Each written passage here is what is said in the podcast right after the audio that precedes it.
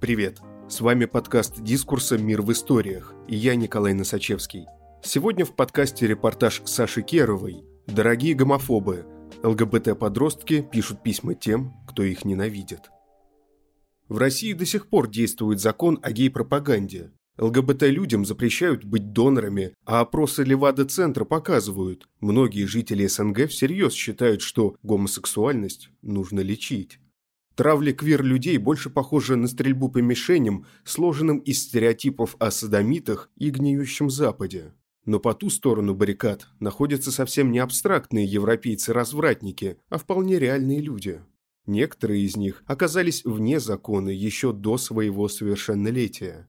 ЛГБТ-подростки, которые остаются для правительства бесправными невидимками, осмелились рассказать дискурсу, как они сталкивались с гомо- и трансфобией и написали письма тем, кто взрастил в них ненависть к самим себе. Саша, 16 лет, Москва, лесбиянка. Я гуляла со своей девушкой и нашими общими друзьями, а не пара. Мы шли вечером и наткнулись на группу парней, которые увидели, как мы с девушкой держимся за руки, а друзья обнимаются и иногда незаметно целуются в пустом дворе. Сначала они начали оскорблять нас, а потом напали на друзей. Мы с девушкой тогда убежали.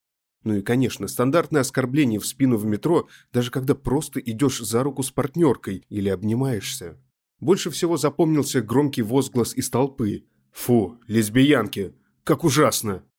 Мое письмо не для кого-то конкретного. Это скорее обращение к большинству гомофобов, особенно к тем, кто еще может изменить свое мнение. Я бы дала прочитать его некоторым своим родным, чтобы они поняли, что я чувствую. Я хочу, чтобы вы знали, во всех случаях столкновения с гомофобией чувствуешь дикий страх. Даже если это что-то не очень серьезное, слово, оклик, сразу же становится страшно за свою жизнь и за жизнь любимого человека. Хочется убежать куда-то и спрятаться, но разве это чувство нормально? Да, возможно, бегство было бы выходом несколько столетий назад, но сейчас мы живем в современных и прогрессивных реалиях. Вы думаете о том, чтобы заселить другие планеты, сохранить Землю, построить комфортное для всех общество, но в это же время до сих пор беспричинно ненавидите других людей, подвергая их жизни опасности. Многим гомофобам стоило бы просто поставить себя на место ЛГБТ плюс персон. Возможно, пообщаться с ними, хотя бы попытаться понять. Понять, что вы ненавидите таких же людей, как и вы сами. Задумайтесь хоть на секунду не об убийствах таких же, как я, не о жестокости и угнетении, а о чем-то действительно полезном. Например, о том, что жизнь ЛГБТ-людей, а особенно жизнь подростков, не должна быть похожа на один большой комок страха. Дима, 18 лет, Самара, гей. Один раз мои нюдисы распространили по школе, и мне еще повезло, что меня тогда не избили. Те же люди рассказывали мне о парне, которого заставили вылить жидкость для вейпа себе в глаза. Они говорили о других своих, в кавычках, добычах. Геях, которым хотелось причинить боль.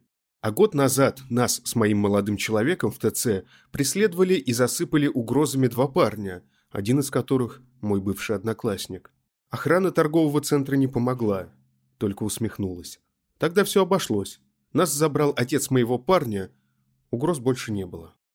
Знаете, ребят, прошло много лет с того момента в восьмом классе. Я стал умнее и защищеннее, но неизменным осталось то, что вы уроды. Да, я был глуп и наивно поступил, отправляя фотографии в первый опыт знакомства в интернете. Но я все равно просто в ужасе от того, что вы совершили со мной и от тех поступков, о которых вы мне рассказали. Не знаю, занимаетесь ли вы сейчас подобными вещами, как ваша травля, охота на геев, но вы навсегда упали в моих глазах. Мне все сложно избавляться от стереотипов о таких, как вы, и верить, что не все люди такие. Благодаря вам я понял, что для ЛГБТ-людей важна безопасность как в жизни, так и в интернете. Вообще, эти случаи меня не изменили. Я знал, что бывают плохие люди. Жаль только, что случилось так и я столкнулся с этим вживую. Ева, 15 лет, Елань, Волгоградская область, лесбиянка. Однажды по телевизору показали свадьбу двух мужчин, Так мои родственники в прямом смысле плевали в экран. Стоит им увидеть мужчин, держащихся за руки, сразу показывают пальцем, бурно обсуждают весь ужас происходящего и эти бесконечные шутки о ЛГБТ. Невыносимо. Моя мать как-то дружила с лесбиянкой, и, по ее словам, эта подруга намного хуже, чем мой отец, который ее бил. Хуже лишь потому, что однажды та при ней поцеловала девушку. Однажды я спросила у тети, какой была бы ее реакция, если бы я встречалась с девушкой. Не скажу, что именно она пообещала, потому что не могу этого произнести, но она в красках описала, что сделает со мной. У отчима дома есть ружье, и, по его словам, он использует его, не задумываясь, когда встретит кого-то неправильного, даже если это будет его знакомый. Не знаю, что сказать вам. Ведь я правда вас боюсь. Знаю, что переубедить вас невозможно. Но так хочется кричать и плакать, когда вы касаетесь этой темы. Если честно, слушая вас, я все время чувствовала себя ужасно, хотя сейчас стала относиться более нейтрально к вашим словам. Пару лет назад я верила, что это правда ненормально. Не могла принять свою гомосексуальность, считала себя самой настоящей ошибкой. Мне действительно казалось, будто я не заслуживаю жить, а самой главной моей мечтой было сменить пол, чтобы просто иметь возможность влюбляться в ту, которую хочется. Родители, из-за вашей ругани, криков и угроз все добрые чувства, которые я до последнего пыталась сохранить, окончательно уничтожились. Когда я слышу слова «мать» и «отец», моя первая эмоция – страх. Ваши слова сильно изменили мою жизнь в худшую сторону. И несколько раз даже становились причинами моего желания покончить совсем раз и навсегда. Учителя, вы научили меня быть как можно более закрытой и притворяться, вечно выдавать себя за кого-то более нормального. Вы приучили меня лгать, чтобы избежать вашего гнева, а потом плакать. Тоже незаметно, ведь я должна притворяться, будто все в норме. Теперь я полностью уверена, что не могу показать себя настоящую в родном поселке.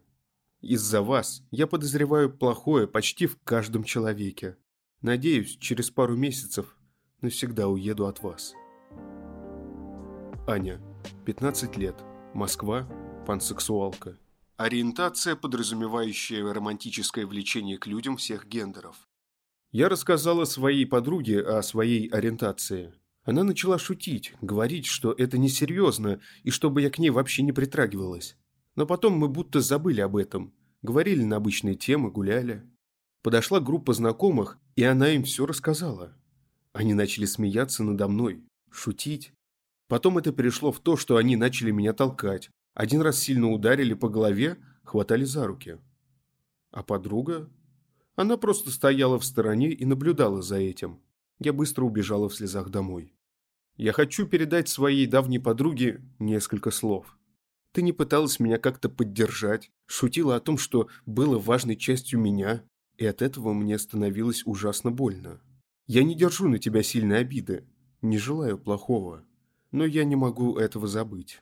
Мы же так хорошо общались, дружили много времени. Как только я тебе рассказала о себе, ты сразу от меня отвернулась. В тот период я ненавидела себя за свою ориентацию – я не знала, что это наше общение, вся долгая дружба, все это закончится в один момент. Да, я знаю. Общество привыкло жить по принципу «мальчик с девочкой, девочка с мальчиком». Я их не осуждаю, но не понимаю, зачем лезть в другие жизни. Люди не будут жить по принципам, которые диктует общество. Это нормально. Мы разные, и в этом нет ничего плохого. Максим 17 лет. Пермский край, трансгендерный парень. С трансфобией я сталкиваюсь каждый день в кругу семьи, но к этому я уже привык. Что хуже, для меня невыносим каждый мой визит в больницу. А в моей старой школе был скандал, который устроила моя классная руководительница, когда я ей рассказал о себе. Еще периодически сталкиваюсь со стандартной ситуацией, когда видят фото в паспорте и задают вопрос. «А это вы?» Вы за сестру? Уважаемые трансфобы, ваши незнания и токсичность повлияли на меня. Я был рожден и выращен в токсичной среде, где люди привыкли осуждать тех, кто на них не похож. Мой брат ушел из семьи из-за вас. из-за моего отца, который почти довел его до самоубийства своими унижениями. Он делал это лишь из-за того, что голос брата начал ломаться позже, чем у остальных ребят, из-за его отрощенных волос. Это было более десяти лет назад, так что брат уже вырос и не живет с нами давно, но он напитался этими стереотипами и стал похож на всех вас. Я надеюсь, что тоже прекращу общение с отцом, когда уеду жить в другой город, но не стану таким, как мой брат.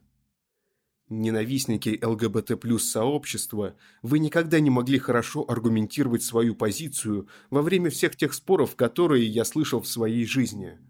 Некоторые из вас просто перестали со мной общаться, узнав о том, что я транспарень. Я не могу понять лишь одного. Почему вас беспокоит чужая жизнь? Что мы вам сделали? Почему так сложно просто уважать чужие права? Лера, 15 лет, Москва, лесбиянка. Мы сидели с родственниками за столом, и тут мой крестный начал говорить что-то про рекламу, пропагандирующую лесбиянство. Мой папа стал кричать. «Их всех надо уничтожить! Все вокруг начали нести какой-то бред, кричать, но это было все еще не самое страшное и обидное. Моя сестра повернулась ко мне и сказала за нас обеих. Мы против. А потом ударила по столу кулаком. Это было жутко, словно я оказалась среди чужих людей, которые любят меня только когда я полностью соответствую их желаниям. Знаете, вы причинили мне очень много боли, но я ненавижу вас, потому что просто не умею ненавидеть. Я могу злиться, беситься, могу сказать «ненавижу» в порыве гнева, но в реальности это не так. Из-за вас я все время чувствовала себя ненужной, нелюбимой, одинокой. Но что самое страшное, совершенно беспомощной, как жучок под подошвой чьей-то туфли. Сейчас мало что изменилось, но у меня наконец появилась подруга, которая поддерживает меня и помогает во всем. А ЛГБТ-блогерки в Инстаграме помогли мне наконец-то принять саму себя. Надеюсь, что в будущем вы по-другому сможете взглянуть на ЛГБТ-сообщество. Ну или хотя бы перестанете открыто выражать свою ненависть и агрессию. Научитесь, наконец, уважать других. Аня, 17 лет. Москва, бисексуалка. Когда-то раньше моя мама говорила, что из-за геев вымрут славяне. Она не знала, что я би. Моя сестра в ответ на мой каминг-аут сказала, что я не могу еще точно знать в своем возрасте, кто меня привлекает. А мой любимый человек говорит, что, возможно, это просто период, и мне только кажется, что меня привлекают не только мужчины. Мои дорогие, любимые и близкие люди, мне очень жаль, что вы не встали на мою сторону в борьбе за принятие себя. Но это не помешает мне остаться с собой. Ваши слова заставили меня задуматься. Может быть, я ошибалась все это время? Может быть, это просто период? Что если у меня нет достаточной компетенции, а у кого есть, чтобы определить свою ориентацию раз и навсегда? Со временем это неприятное чувство проходило, я только сильнее уверялась в том, что я такая, как есть. Мы любим друг друга, несмотря на несовпадение во взглядах. Но я до сих пор помню ваши слова. Оксана, 19 лет. Украина, Буча, Киевская область. Лесбиянка. Живу с мега-гомофобными родственниками, которые раньше могли с криками выкинуть мои вещи, которые казались им слишком неженственными. Они все время повторяли, что если я приведу домой девушку, от меня отрекутся. Стыдились на записи в соцсетях на тематику ЛГБТ. Мои уже бывшие друзья открыто шутили и спорили со мной по поводу ЛГБТ-сообщества, даже после моего признания им. Еще очень часто получаю от мужчин комментарии, в которых речь идет о насильственной коррекции моих предпочтений. Гомофобам. Всем гомофобам.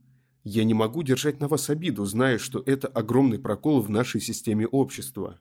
Но я просто надеюсь, что ваши дети, сестры, братья – не познают те эмоции, которые я испытывала и испытываю до сих пор из-за своей семьи.